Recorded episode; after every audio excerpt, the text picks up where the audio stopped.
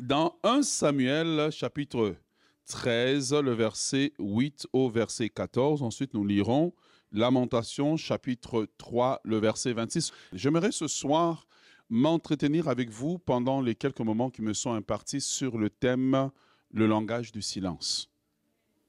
Le langage du silence. Le langage du silence. Nous connaissons euh, tous euh, l'histoire euh, du, du, roi Saül qui était un roi qui a été euh, élevé par Dieu, pris à partir de rien. Et euh, Saül, en fait, euh, qui allait chercher justement les ânesses de son père, s'est retrouvé le jour au lendemain à la royauté, parachuté là, à un endroit où il n'espérait pas, parce que, ben, écoutez, il n'y avait pas de roi en, Israël. Et quand j'étais en train de prêcher à Québec, je parlais d'une prédication que je vais bientôt prêcher, ou intitulée Le Dieu des contextes et des prétextes. Parce que parfois, Dieu a besoin de créer un prétexte dans un contexte pour créer un contexte pour ton élévation. Il est parfois Dieu a besoin de créer un prétexte, non, a besoin de créer un contexte dans lequel il crée un prétexte pour créer un contexte pour prétexter ton élévation. Et donc Dieu, si vous regardez à partir de l'histoire de Joseph, Dieu crée un prétexte. C'est l'envoyer en Égypte pour créer à partir du prétexte, parce que en réalité, le prétexte est la matière première du contexte dans lequel Dieu crée la matière première de l'élévation. Et parfois, en fait, ce qui se passe, et comme dans le cas de Saül ici, pour venir à notre texte, parfois, le contexte n'est pas agréable, mais Dieu a besoin d'un contexte désagréable pour créer un prétexte agréable. Uh -huh, c'est ça. Et pour créer l'élévation donc de, de, de, de, la personne.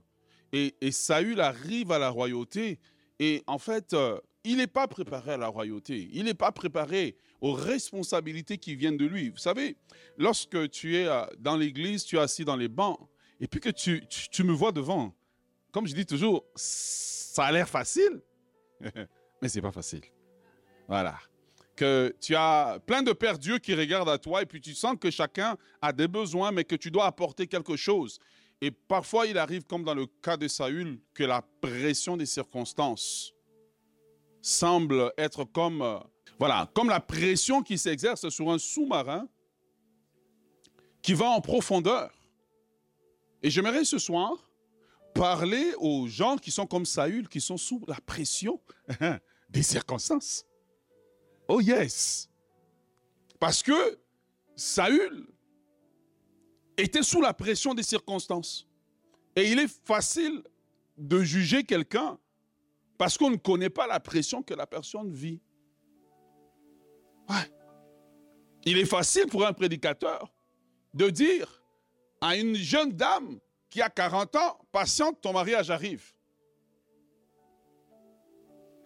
J'aimerais patienter, mais quand tout en moi me dit que c'est le temps, et que le contexte et le prétexte ne se sont pas encore rassemblés pour créer mon élévation, ça devient compliqué. Et ce soir, j'aimerais parler à quelqu'un qui a une hypothèque et qui voit les taux d'intérêt en train de monter et qui dit à Dieu, si tu ne crées pas un prétexte dans mon contexte, Seigneur, je ne sais pas qu'est-ce que je veux devenir. Et donc Saül est sous une pression terrible. Et peut-être ce soir, c'est votre cas, vous avez une pression qui s'exerce sur vous. Et, le pire, c'est que Samuel lui a dit, oh, attends-moi, je veux venir. Tu vois, attends-moi. Et le terme fixé de l'accomplissement de la promesse du prophète Samuel est arrivé. Et Samuel, je ne sais pas qu'est-ce qu'il a, mais on dirait que quand tu regardes la vie du prophète Samuel et la vie de Saül, c'est comme si c'est désynchronisé. J'aimerais parler à quelqu'un qui a l'impression que Dieu est désynchronisé avec lui. Que oui, tu chantes, oui, tu tapes des mains, oui, tu as l'air spirituel, mais au fond, tu as l'impression que soit toi tu es en retard ou Dieu est en retard, mais en tout cas l'un des deux est en retard. J'aimerais parler à quelqu'un qui aimerait, qui a juste ce besoin de jeter un regard honnête sur sa vie, de jeter un regard honnête sur ses circonstances. Et Saül est en train de voir toute l'armée autour de lui en train de se disperser. Qu'est-ce que tu fais quand c'est pas l'armée, au moins quand c'est l'armée qui se disperse, au moins tu as ton argent. Mais qu'est-ce que tu fais quand c'est tout ton argent en train de se disperser? Et puis, tu entends une prophétie de Dieu qui dit Attends. Mais Seigneur, j'ai plus d'argent. Attends. Seigneur, ma relation est en train de tomber. Attends. Et parfois, on se retrouve comme le prophète euh, comme le, roi Saül. On a l'impression que ce que nous avions, ce que nous avons, est en train de nous, de nous quitter. Parfois, tu dis, Seigneur, est-ce que je veux rentrer dans le mariage quand je n'ai plus de désir?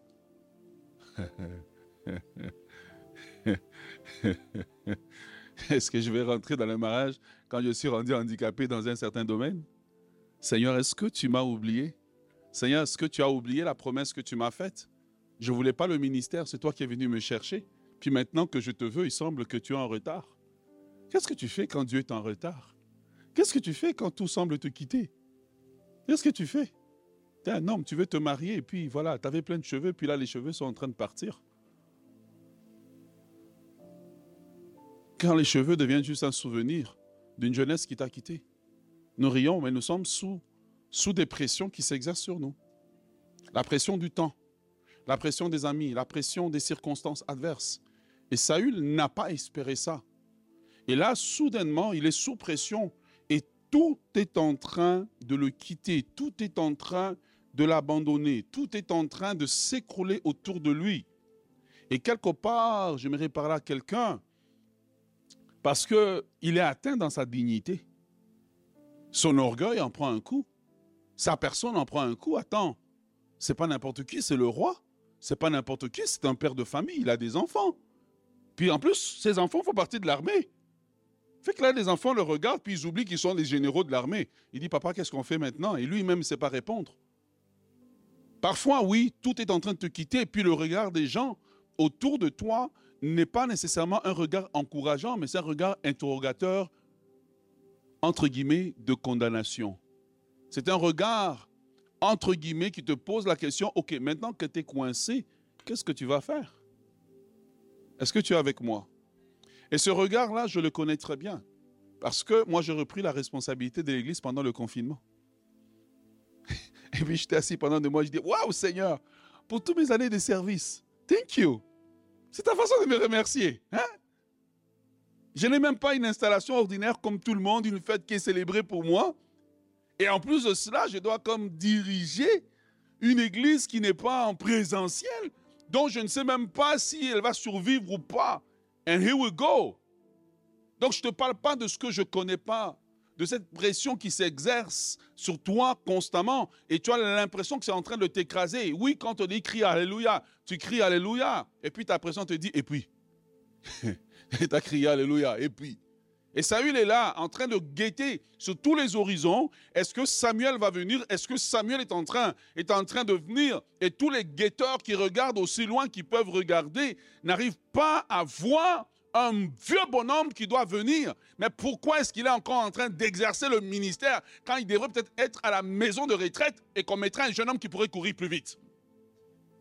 Mais malgré tout ce qui se pose comme question, toute sa frustration, eh bien Samuel hein, semble avoir décidé, ou je ne sais pas qu'est-ce qui est arrivé. Avait-il mal au ventre? Avait-il croisé des problèmes en chemin? Samuel semble ne pas venir. J'aimerais parler à quelqu'un dont le Samuel n'est pas encore venu. Oh je pense que c'est bon là. J'aimerais parler à quelqu'un dont une promesse, parce que le Samuel, c'est pas seulement quelqu'un, ça peut être aussi une promesse que Dieu t'a faite, qui ne s'est pas accomplie. Le Samuel, c'est peut-être quelque chose que tu attends, un diplôme que tu attends, que ça fait longtemps que tu l'attends, mais ce n'est pas encore arrivé. On t'a dit, oui, si tu as la foi, achète plus une robe de mariage. Ça fait cinq ans que tu l'as acheté. Et depuis que tu l'as acheté, tu étais taille zéro et tu es rendu taille 2. Et toi et la robe, vous vous regardez. Et là, tu te dis, les murailles des Jéricho vont s'écrouler. La robe dit, ben, j'attends toujours.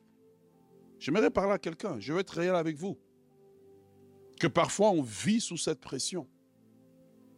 Et lorsque j'ai vécu sous cette pression tellement forte, à un moment donné, pendant le confinement, vous ne le savez pas, mais j'ai fait une arythmie cardiaque. Ah oui, la pression des circonstances. La pression. Je prêchais avec le feu, mais le feu avait une fondation de peur. Parce que je ne savais pas De quoi le lendemain Si on m'avait dit que ben, la pandémie finit dans, dans, six mois, ok, je sais que j'ai six mois, mais là, je ne sais pas, est-ce qu'on va comme ça éternellement? Et tu as des chrétiens qui en même temps te disent, ben, c'est bien comme ça, au moins on prie à partir de nos maisons, on n'a pas besoin d'église. Maintenant qu'on est revenu en présentiel, je la regarde, je dis, ah ah, et puis?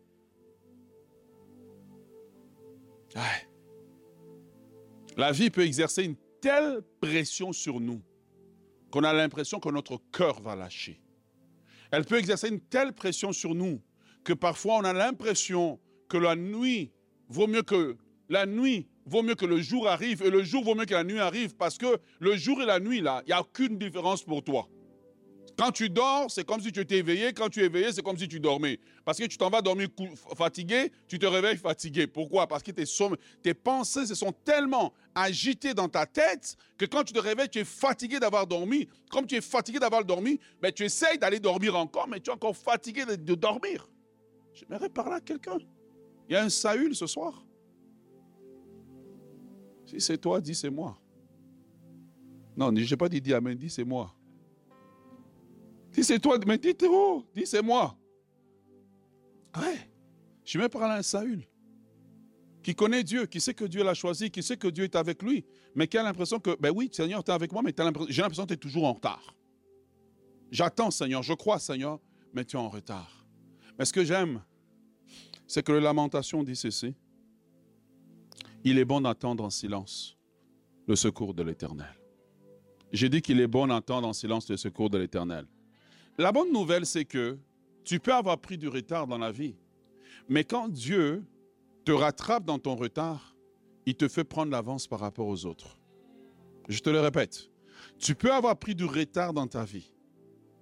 Tu vois, Joseph était en prison et il était en retard. Parce que veut, veut pas, Joseph, c'est un type de Saül que Dieu lui a donné un rêve quand il était petit. Et puis toute sa vie, semble être contradictoire à la promesse de Dieu. Suis-moi bien, je m'en vais avec toi quelque part. Et qu'est-ce qui se passe? Ben, Il est jeté en prison, il est vendu en esclavage. Ok, ça va, il s'en sort. Et puis il est jeté à la prison royale. Généralement, quand tu es jeté à la prison royale, ce n'est pas des bonnes nouvelles pour toi. Mais qu'est-ce qui va se passer avec Joseph? Il va sortir de prison, il va rattraper le retard et il va dépasser tout ce qui était à l'extérieur. Je prophétise sur toi qu'alors que tu es en train d'entendre Dieu, tu vas sortir de cette longue période d'attente. J'ai dit que tu vas sortir de cette longue période d'attente. Tu vas rattraper le retard que tu as et tu vas prendre une avance. De la même façon que le char de Akab avait commencé à descendre la montagne avant Élie. Mais la Bible dit que quand l'Esprit de Dieu a touché Élie, qui était en retard par rapport à Akab. J'aimerais parler à quelqu'un qui est en retard par rapport à quelques personnes, en retard par rapport aux gens de sa génération, que le Dieu des temps et des circonstances est le Dieu de rattrapage, qui te fait rattraper le retard que tu as, accumulé, qui te fait rattraper un retard que toi-même à tes propres yeux, ce n'est pas possible. La Bible dit que l'Esprit de Dieu est venu sur Saül, sur, sur, sur Élie. La Bible dit qu'Élie a couru plus vite que les chevaux. Bien-aimé dans le Seigneur, si tu cours plus vite qu'un cheval, ça veut dire que tu cours au même rythme qu'une voiture. Oh yes. Tu cours vite. J'aimerais te le dire, reçois-le de la part de Dieu. Dieu le Dieu de rattrapage. Dieu est le Dieu de rattrapage. Cesse tes larmes. Dieu est le Dieu de rattrapage. Rattrapage d'un retard que tu as accumulé. Rattrapage des circonstances qui semblent être contraires devant toi. Il est le Dieu de rattrapage. Quelqu'un acclame le Seigneur. J'ai dit quelqu'un acclame le Seigneur. Cette pression s'est aussi exercée sur Abraham. Abraham qui attend un enfant. Abraham qui voit le temps passer. Abraham qui voit les, comment les autres avoir leurs enfants. Imagine, toi, tu attends qu'un enfant naisse de toi, juste un, tu n'en demandes pas beaucoup. Regarde, Seigneur, je me suis sanctifié pour toi. Je me suis mis à part pour toi. Je ne demande pas grand-chose. Je veux juste un. Un enfant, est-ce que c'est compliqué pour toi? Tu roules tout l'univers, tu roules toute la galaxie. Je ne sais pas pour toi, mais moi j'ai déjà prié comme ça. Un jour, je priais Dieu parce que j'étais en train de lutter avec une situation financière. Et j'ai dit à Dieu, en plus, ce que je te demande, c'est même pas compliqué. C'est plus facile que cinq pains et deux poissons. Comment, dis-moi, est-ce que tu n'es même pas capable de faire ce miracle? Tu vois, parce qu'il arrive des moments où, quand tu es frustré, tu n'as plus envie de prier Jéhovah Jireh, Jéhovah Rapha. Listen, on met ça de côté Laisse-moi avoir une conversation face à face avec toi. Laisse-moi te dire deux mots. Tu vois ce miracle, Seigneur? Je lui ai prié comme toi. Je Seigneur, ce miracle est facile. C'est pas compliqué. J'ai prié comme ça. Tu sais qu'est-ce qui s'est passé? Dieu l'a fait. Oh, je déclare que Dieu le fera pour toi. Ah, je déclare que Dieu le fera pour toi. La manière dont tu reçois, c'est la manière dont ça fera pour toi. Et la Bible dit qu'Abraham est en train de prier, il prie, il est en train de demander à Dieu. Un enfant, il voit le temps passer. Et ce qui est... Tu sais, tu peux attendre Dieu dans beaucoup de domaines, mais quand tu attends Dieu dans le domaine du mariage et de la maternité, c'est les deux domaines les plus horribles. Tu sais pourquoi? Parce que quand Abraham attend, il voit son serviteur, son esclave avoir un enfant. Il voit l'enfant ramper. Il dit, je crois en Dieu. Il voit l'enfant marcher. Il dit, je crois en Dieu. Il voit l'enfant à l'école, aller à l'école. Je crois quand même en Dieu. Il voit l'enfant finir l'école. Je crois quand même en Dieu. Plus tard, il voit l'enfant se marier. Et tu sais, quand tu vois un enfant que tu as vu naître se marier, c'est un message quand on voit que tu es vieux maintenant. Et Abraham voit tout ça se passer sous lui. Mais il ne voit pas ça une fois, il voit ça des multiples fois. J'aimerais te dire que Dieu est le Dieu de rattrapage de retard. C'est le Dieu de rattrapage. Je l'ai vu dans ma vie et je crois que je le verrai dans ta vie. Qu'importe ta condition, que ta condition soit médicale, que ta condition soit psychologique, que ta condition soit financière, que ta condition soit sociale, je déclare sur ta vie que tu rattraperas le retard. Tu rattraperas de retard. Tu vas regarder derrière toi. Tu regarderas les années de désert tu regarderas, et c'est pour ça que je dis toujours aux gens, quand tu souffres et que tu, souffres, il faut garder certains éléments, certains habits de ton temps de désert. Comme ça, tu pourras prouver aux gens que la personne dont je parle, c'était vraiment moi. Regarde la photo. Regarde comment j'étais maigre. J'ai mangé la viande une fois par mois. Regarde comment j'étais. Regarde comment j'étais. C'est comme ça que tu dois le faire. Et Saül se retrouve comme plein de personnages bibliques sous pression. Comme toi aujourd'hui, tu es sous pression. Tu es sous pression d'un domaine de ta vie pour lequel tu dis, Seigneur, si tu fais rien, je vais craquer. Si tu fais rien, je ne sais pas qu'est-ce que je veux devenir. Et la Bible dit que Saül est en train d'attendre. Et pendant qu'il il attend, plusieurs choses sont en jeu. Sa dignité est en jeu. Sa royauté est en jeu. Son avenir est en jeu. Est-ce que si les Philistins l'attaquent, il va mourir? Et tu vois, en fait, c'est que pendant que Saül est en train d'attendre, ses soldats sont avec lui. Saül ne dit rien. Il est silencieux, mais tout en ne disant rien, il dit beaucoup de choses parce qu'en réalité, son silence est un langage intérieur non exprimé audiblement, mais qui à l'intérieur de lui est en train de se dire pourquoi Parce qu'il a plusieurs questions qui sont en train de, de le tourmenter. Pourquoi Dieu l'a abandonné? Pourquoi m'avoir élevé à la royauté pour m'abandonner? Et quelqu'un s'est dit, mais Seigneur, pourquoi m'avoir amené au Canada Pour me faire vivre la même chose que je vivais dans mon pays? Au moins dans mon pays, il faisait chaud. Ici, il fait froid. Dans mon pays, je pouvais monter, cueillir une mangue, manger la mangue. Amen, Seigneur, je te bénis. Ici, je vais faire quoi, Seigneur? Je vais manger la neige? Tu n'as jamais prié comme ça? Et tu vois, plusieurs questions sont là. Mais la bouche de Saül est fermée. Tu sais pourquoi? Parce que parfois, il y a certaines douleurs qu'on vit qu'on ne peut pas exprimer tout. Parce que je souffre, mais je dois quand même garder un peu de dignité. Tu vois? Parce que parfois, mon maquillage n'est qu'une apparence. Parce que derrière mon maquillage, il y a des larmes. Derrière euh, mes, cheveux bien faits là. Hein? Je payais 150 dollars pour faire mes cheveux. En réalité, c'était le dernier 150 dollars que j'avais. Mais je souris quand même. Les gens pensent que tout va bien, mais tout va mal. ouais, ouais, j'aimerais te parler à, toi ce soir pour te dire, c'est cette pression qui s'exerce sur Saül. La pression. La pression d'être à la tête. La pression d'avoir les enfants qui attendent après toi. La pression d'avoir les enfants qui attendent après toi. Les enfants qui sont tellement brutales que quand ils prennent ta carte de crédit ou ta carte de banque, tu commences à parler en langue. Je le lis, Seigneur.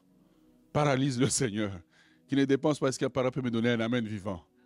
Oh yes, tu vois, la pression, cette pression qui s'exerce sur toi. Et que tu es dans une position où tout le monde peut exprimer ses émotions. Saül est debout, il voit tous ces militaires exprimer toutes leurs pensées. Mais pourquoi on ne va pas combattre? Pourquoi ceci? Pourquoi cela? Et il voit tout le monde en train de partir, en train de murmurer. Et la pression est tellement forte que lui doit garder le silence parce que, au fond, quand je souffre, j'ai besoin de garder un peu de ma dignité, un peu de ma personne. Je ne peux pas me laisser aller comme toi. Toi, tu as l'opportunité de me dire ce que tu penses. Moi, j'aimerais dire ce que je pense, mais je ne peux pas dire ce que je pense parce que si je te dis ce que je pense, tu vas penser que je suis jamais né de nouveau. J'aimerais parler à un Saül ce soir, qui aimerait dire ce qu'il pense à sa femme, à ses enfants, qui aimerait dire, à ses enfants que j'ai pas d'argent, mais tu peux pas le dire. Parce que l'enfant, il ne croira jamais que tu n'as pas d'argent. Tu vois, quelque part, on est quelque part un peu comme Saül. Et on a l'impression de voir tout autour de nous qui devrait se rassembler en train, en train de se détacher, en train de partir. J'aimerais parler à ça. J'aimerais te parler. Alors Saül est là. Et en fait, son silence est un langage. C'est un langage parce qu'à la fin, les actions qu'il va poser seront la manifestation de son silence. Tu vois, le silence n'est pas seulement un langage non verbal, mais le silence est aussi un langage spirituel. Tu vois. Tu vois, Jésus dit, si quelqu'un regarde une femme, bon, je pense qu'on aurait dit aussi un homme, mais bon, on a dit une femme, avec euh, la convoitise, Jésus dit que cet homme a déjà péché, n'est-ce pas? Mais comment a-t-il péché? Parce que ses pensées ont posé des actions. Et ce que nous ne réalisons pas, c'est que quand nous sommes sous pression, nos pensées sont un langage actif. Et s'il y a un domaine que l'ennemi veut prendre contrôle, quand les circonstances sont négatives, ce sont justement nos pensées. Une des questions que je pose souvent en entretien avec les gens, je dis, quand tu dors ou quand tu penses à ton avenir, et quelle couleur tu vois? Bleu, noir, rouge, vert? Et tu vas voir que quand la personne a un langage négatif des pensées, il va généralement me dire, je vois rien, je vois sombre, mais quand quelqu'un est positif, il va dire oui, c'est difficile aujourd'hui, mais je crois que demain sera meilleur. Et cette personne, malgré l'adversité qu'elle vit, croit que demain sera meilleur. Est-ce que tu es avec moi?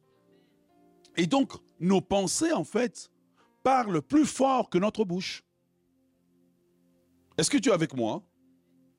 Nos pensées parlent plus fort que notre bouche. Voilà pourquoi Jésus a dit, si quelqu'un regarde une autre personne avec le désir de convoiter cette personne pour aller commettre des actes qui ne sont pas respectables, il dit, cette personne-là a déjà péché. Pourquoi? Parce que les les pensées sont aussi actions.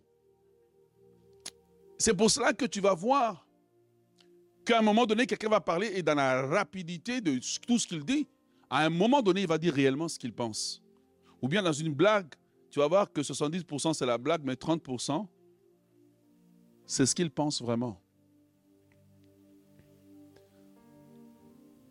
Mais la bonne nouvelle est que nous pouvons avoir, nous pouvons développer des bons silences. La pression ne veut pas dire que nos pensées doivent aller dans toutes les directions. Mais nous pouvons développer l'art de développer les bons silences. Et je sais c'est quoi avoir pression, parce que diriger une assemblée et dans le virage qu'on est en train de prendre, vous n'avez pas idée. Parfois, tu vois, je suis juste assis, j'ai rien fait, mais je suis fatigué. La pression qui s'exerce sur moi la pression qui s'exerce, la pression de prendre des décisions. Mais j'ai appris à développer les bons silences. Alors tu as le choix à apprendre à développer les bons silences qui vont produire des bons résultats ou à développer les mauvais silences qui vont produire les mauvais résultats. Saül avait dans son cœur les mauvais silences. Et qu'est-ce qu'il a fait à la fin de la journée? Il a, manifesté par une impatience. Beaucoup de gens aujourd'hui qui sont mariés se disent que si j'avais attendu, que je n'avais pas cédé à la pression, aujourd'hui, je ne serais pas en train de développer un ministère d'intercession. Parce que quand tu es mal marié, tu deviens intercesseur ou philosophe. L'un ou l'autre. Soit intercesseur ou philosophe. Tu deviens un bon conseiller matrimonial de ce qu'il faut faire, de ce qu'il ne faut pas faire. Et Saül est là, et la pression s'exerce sur lui. La pression touche son langage intérieur. Parce que dans les mêmes circonstances, David avait ses hommes qui étaient prêts, et je vous le prouve, David avait ses hommes, quand ils sont revenus à Gilgal, on avait enlevé leurs femmes, leurs enfants, tout. Et David est sous la même pression. Mais la Bible dit que David se fortifia en l'Éternel. Ça veut dire que le type de silence intérieur que David avait était un silence qui l'a fait grandir, non un silence qui a détruit sa vie, non un silence qui a détruit sa destinée. Et ce soir, avant qu'on aille plus loin, je te pose la question. Oui, tu es silencieux devant moi, mais ton silence là, il est nourri de quoi? Qu'est-ce qu'il y a dans ton silence? Est-ce que c'est en train de te bénir ce soir? Qu'est-ce qu'il y a dans ton silence? J'aimerais t'inviter ce soir, à la lumière de la parole de Dieu, à apprendre à développer quatre types de silence. Quatre types de silence. Premier type de silence. Et ça, c'était la force de David. Hein. Le premier type de silence, c'est le silence de tes émotions. le silence de tes émotions. Apprendre à imposer à tes émotions le silence.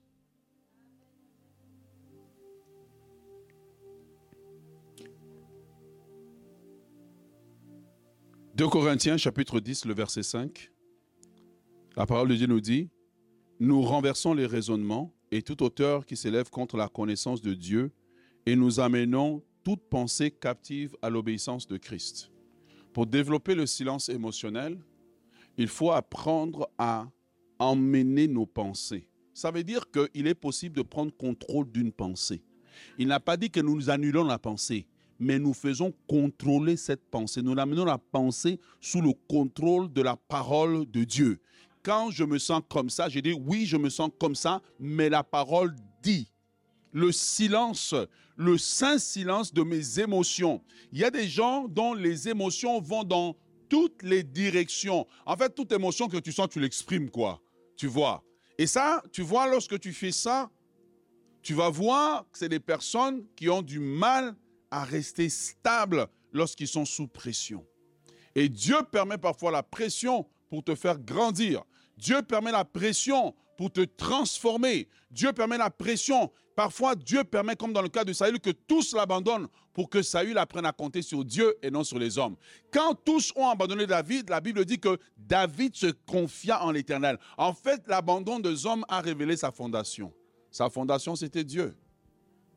Tu vois, aujourd'hui, on a une génération qui est là et qui constamment veut que tout le monde soit avec toi. La vérité, c'est que la plupart des gens, ils s'en foutent de toi. Tu n'es pas le nombril du monde, tu pas le... Non, je te dis la vérité. Si tu ne savais pas, je te le dis. La plupart des gens vont prétendre, you know, tu es important, tu es si. Listen, you know, je l'ai appris depuis longtemps. La plupart des gens, quand ils te demandent comment ça va, c'est pas parce qu'ils veulent savoir comment tu vas. C'est juste une phrase qu'on est habitué à dire, en fait, tu vois. Et tu vas savoir que, et dès que tu as répondu, en fait, c'était juste une introduction pour que eux te disent en réalité ce qui les intéresse. Est-ce que tu es avec moi? Le silence des émotions. Le silence des émotions. Tu ne peux pas vivre ta vie en ayant tes émotions qui vont dans toutes les directions. Tu ne peux pas vivre ta vie avec des émotions négatives qui te gouvernent du matin au soir. Il faut que tu arrives à dire, Seigneur, je te soumets mes émotions. Il y a une prière que je donnais à quelqu'un que j'ai appris à faire dans ma vie. Lorsque je sens que mes émotions sont dans toutes les directions, je prie souvent, je dis Seigneur, je te soumets mes émotions et je te demande, Seigneur Dieu, de rééquilibrer mes émotions. Mes sœurs, arrêtez de dire oui, des balancements hormonaux, soumets tes émotions.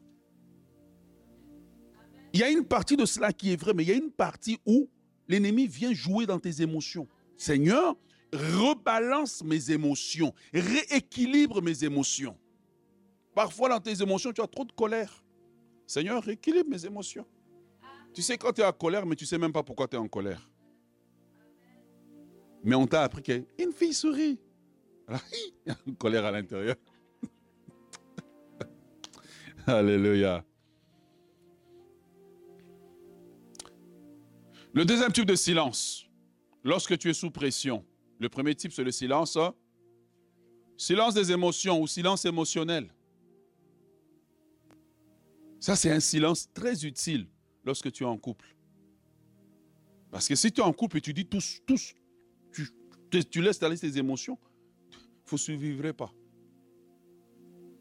Deuxième type de silence, c'est le silence de la bouche.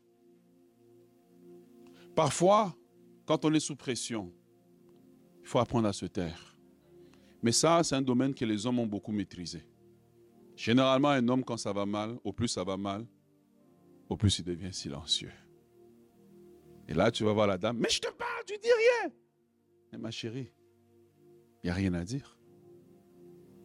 Le silence de la bouche. Pourquoi? Parce que quand ça va mal, l'ennemi veut saisir ta bouche. Comme il sait que ta bouche est une bouche prophétique, c'est la bouche d'un enfant de Dieu. Il veut se servir de ta propre bouche pour que tu puisses maudire ta vie, pour que tu puisses abîmer ta vie, pour que tu puisses dire des choses qui ne glorifient pas Dieu, pour que tu puisses te condamner toi-même.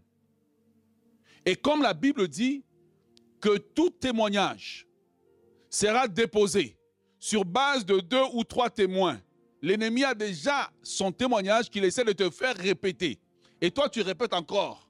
Et l'ennemi vient voir Dieu, il dit, mais on est deux au fait. Donc, le témoignage est légalement valide. Dimanche, je surprenais quelqu'un. Je dis, waouh, je passe. Je dis, waouh, t'as des belles chaussures. Et la personne me dit, ah, mais j'ai juste acheté dans tel magasin. Je dis, tu vois, ça, ce que tu viens de faire, c'est ça qui te condamne à la pauvreté. Dis merci. Ne minimise pas ce que tu as. Peut-être c'est Dieu qui est en train de te parler. Tu vois. Le silence de la bouche. Ne pas laisser sous pression ma bouche aller dans toutes les directions. Parce que quand je, je n'ai pas maîtrisé le silence des émotions, les émotions vont maintenant chercher à contrôler la bouche. Et là, maintenant, je commence à parler et à dire absolument n'importe quoi. Parmi les émotions qui font que la bouche va dire des choses qu'il ne faut pas, c'est la colère, la tristesse. Et là, sous la colère, la tristesse, je commence à dire des choses, mais j'oublie que ma bouche, en fait, elle est créatrice de mon avenir. Ma bouche est ma main spirituelle. Et donc, il faut apprendre parfois à laisser notre bouche sous le contrôle du Saint-Esprit et dire, ici, je ne parlerai pas. Ce que j'aime dans le livre de Job, les amis de Job sont venus le voir. Et Job était dans un état grave. La Bible dit que pour sept jours, ils n'ont pas parlé. Une situation peut arriver chez toi à la maison, pendant sept jours, tu n'en parles pas. On parle de tout à la maison sauf de ça. On sait que ça existe, mais on n'en parle pas. Pourquoi? Parce que je veux d'abord que mes émotions arrivent sous la maîtrise du Saint-Esprit pour que quand ma bouche va s'ouvrir, après sept jours de silence, j'ai médité la chose et je trouve le meilleur moyen de dire la chose sans détruire quelque chose dans ma vie, sans détruire mon avenir. Or, on vit dans une société aujourd'hui où il faut tout dire tout de suite. Ah, dans votre société, c'est pas comme ça? Si c'est comme ça, dites Amen. Le silence de la bouche. Proverbe 18, 21 que vous connaissez bien dit, la mort et la vie sont au pouvoir de la langue. Quiconque l'aime en mangera les fruits. Remarquez que normalement, on aurait dit, ah, la, mort et la vie sont au pouvoir de Dieu. Non. On aurait dit peut-être la mort et la vie sont au pouvoir du diable. Non. On aurait dit la mort et la vie sont au pouvoir, je ne sais pas moi, des magiciens, du système euh, économique, système financier. Non, la mort et la vie sont au pouvoir de la langue. Donc quand tu es sous pression, ce que l'ennemi veut venir faire, c'est de contrôler ta langue pour que tu commences à dire des choses et tu oublies que ta langue, elle est créatrice du contexte et du prétexte dans lequel tu vas être. Elle est créatrice du monde dans lequel tu vas vivre demain. Et une des choses que j'ai appris à faire et que je t'encourage à faire, jamais dire je n'ai pas d'argent. Regarde un enfant dans une maison, il n'a pas d'argent. Tu as déjà entendu un enfant dire j'ai pas d'argent Si, S'il vous plaît, dites-moi, levez la main. Si vous avez un enfant. Non. L'enfant a le silence. Pourquoi? Parce qu'il sait que son papa est là. Tu sais que ton papa céleste est là. Dis que l'argent n'est pas encore dans ton compte. L'argent n'est pas encore dans tes mains. L'argent est en chemin. Trouve toutes sortes de moyens, mais ne confesse pas que tu n'as pas d'argent. Ah, mais pasteur, c'est pas biblique. Ok. Mais Dieu lui-même, dit que le pauvre dise Oh, tiens. Ah, tiens. ah, tiens. Que le pauvre dit Je suis riche. Quand tu es sous pression, c'est que l'ennemi veut ce que tu confesses ta condition. Dieu veut que tu confesses sa parole. Voilà pourquoi que quand la pression s'exerce, il faut que tu apprennes à garder le silence, le contrôle de tes lèvres, le silence, jusqu'à ce que tu aies la foi maintenant pour enfanter le monde dans lequel tu veux vivre. Oh ouais. Dieu lui-même, il vient, il dit que le faible dise. Je ne vous ai pas entendu que le faible dise. Ok, ben, dans ce contexte-là, que la célibataire dise. Je ne vous ai pas encore entendu. Que les célibataires disent. Qu'importe ton âge, si tu le veux, reçois-le. Que les célibataires disent. Que ceux qui n'ont pas d'enfant disent. Ce n'est pas ce que la science dit, ce n'est pas ce que la médecine dit, c'est ce que la Bible dit. Dit Seigneur, de la même façon que tu es capable de dire que le faible dit je suis fort dans ce domaine où je n'ai rien, je veux le déclarer jusqu'à ce que je le vois arriver. Oh, mais tu vas dire, ouais, mais ça fait des mois que je déclare. Attends un peu là. Dieu a-t-il créé le monde en un jour? Non. La parole de Dieu dit, ça lui a pris combien de jours? Sept jours. Mais sept jours, ça peut être sept ans pour toi, ça peut être huit ans, ça peut être neuf ans, ça peut être dix ans. Déclare-le constamment jusqu'à ce que tu le vois. Mais ce que l'ennemi va faire, il va essayer de venir prendre contrôle de ta bouche et de diriger ta bouche. Le problème avec la bouche, c'est que c'est une main spirituelle. Tu sèmes aujourd'hui, demain quand tu récoltes, tu commences à te plaindre. Là, aussi, eux, ils sont étonnés, ils disent, mais tu as semé, tu es en train de récolter. Alors j'aimerais vous encourager. OK, numéro 3. Hum, hum. Troisième type de silence. Est-ce que ça vous bénit? C'est le silence des yeux. Le silence des yeux. Ésaïe chapitre 41, le verset 10. Ésaïe 41, 10 nous dit, Ne crains rien car je suis avec toi, ne promène pas des regards inquiets car je suis ton Dieu, je te fortifie, je viens à ton secours, je te soutiens par ma droite triomphante. David le disait. Comment le faire? Psaume 121, le verset 1. J'élève les yeux vers les montagnes, d'où me viendra le secours. Le secours me vient de qui a fait les cieux et la terre. Le silence des yeux. Lorsque tu n'apprends pas à développer le silence des yeux, tu vas beaucoup souffrir dans la vie. Le silence des yeux, ça veut dire, tu dois développer l'art de voir sans voir. Tu m'as vu? Tu me vois? Tu ne me vois pas. J'aime trop ça. Tu ne me vois pas? Tu me vois. Qu'est-ce que ça veut dire? Parfois, tu vas avancer dans la vie et tu verras les autres avoir ce que toi, tu penses que tu devrais avoir. Tu ne me vois pas. Tu vois Et j'avais appris à l'époque à développer cette phrase. Quand quelqu'un avait quelque chose que je voulais, je disais Waouh, je suis content pour vous. Mais peut-être je suis triste pour moi. je suis content à cause du manque du silence des yeux. Parce que l'œil, c'est là qu'il y a la convoitise. La convoitise des yeux. Et quand il y a la convoitise, la prochaine chose qui vient, c'est la jalousie. Quand il y a la convoitise, la prochaine chose qui vient, c'est l'envie.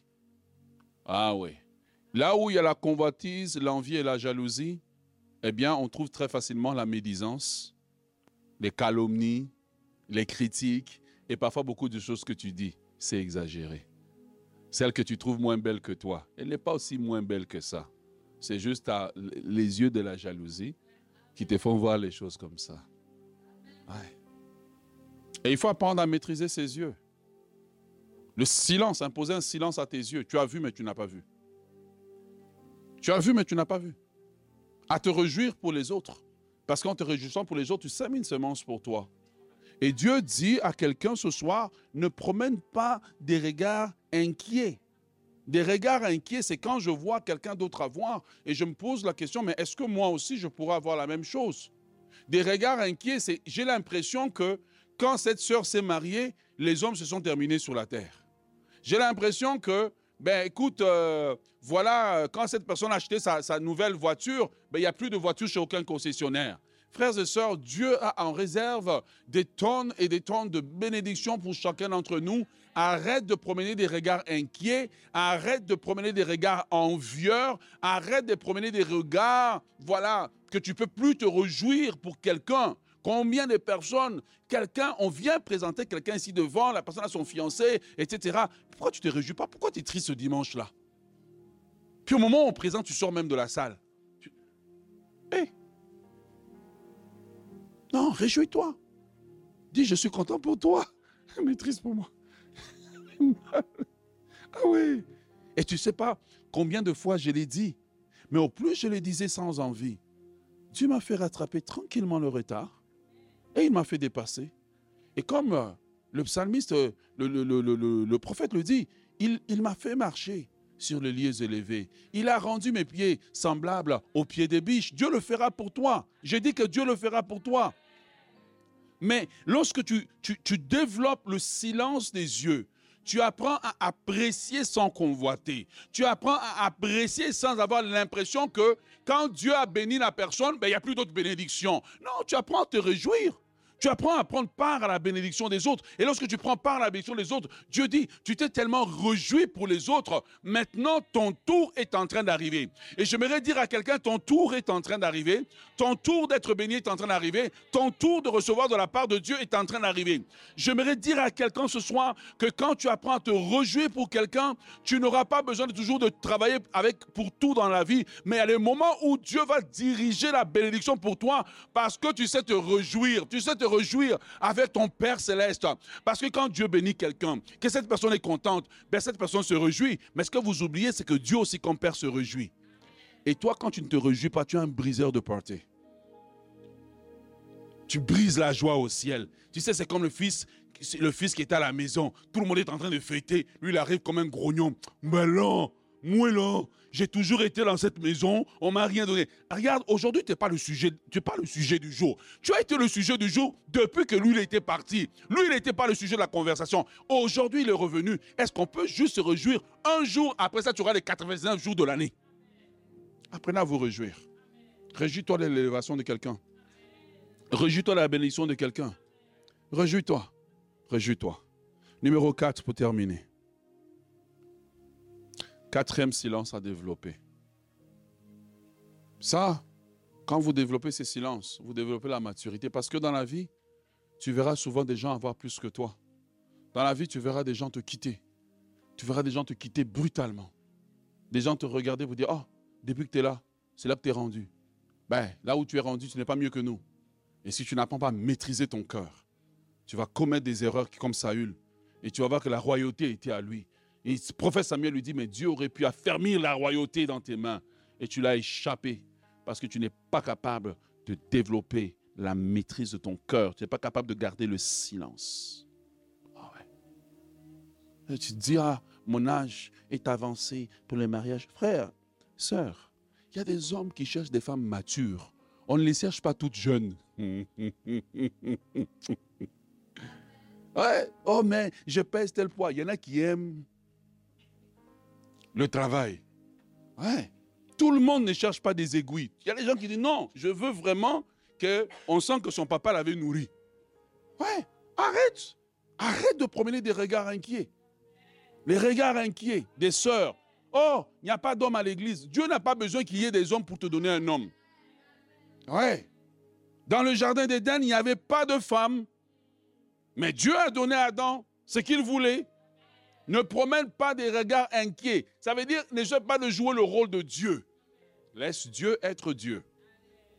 Numéro 4, c'est le silence du cœur. Le silence du cœur. Ça rejoint ce que Pasteur Nadine a prêché ici. Proverbe 4, 23 nous dit Garde ton cœur plus que toute autre chose, car de lui viennent les sources de la vie. Garde ton cœur. Gardez son cœur. Garder son cœur contre quoi? J'aimerais faire une application ici. Saül aurait dû garder ton cœur contre le sentiment d'être abandonné. Oh yes. Ouais. Garder son cœur contre le sentiment d'être trahi. Parce que Samuel savait bien qu'il était à la guerre, il aurait pu écouter son programme et venir. Et beaucoup d'entre nous n'ont pas gardé leur cœur. Et tu vis avec le sentiment d'être abandonné. Tu vis avec le sentiment d'être trahi. Tu vis avec le sentiment d'être incompris. Tu vis avec le sentiment que, ben oui, quand c'est David, on l'a favorisé. Tu sais, David, il a commis l'adultère. Et puis, ben, lui, Dieu l'a gardé. Puis Dieu est injuste. Combien d'entre nous vivons avec ce sentiment? Mais en gardant notre silence, apprendre à garder le silence, c'est apprendre à aller avec devant, devant Dieu avec ce qui nous fait mal et de dire à Dieu, guéris mon cœur. Guéris mon cœur. Seigneur, guéris mon cœur de ce sentiment d'être abandonné. Guéris mon cœur d'un père qui a été absent. Guéris mon cœur de la colère que j'ai envers les hommes.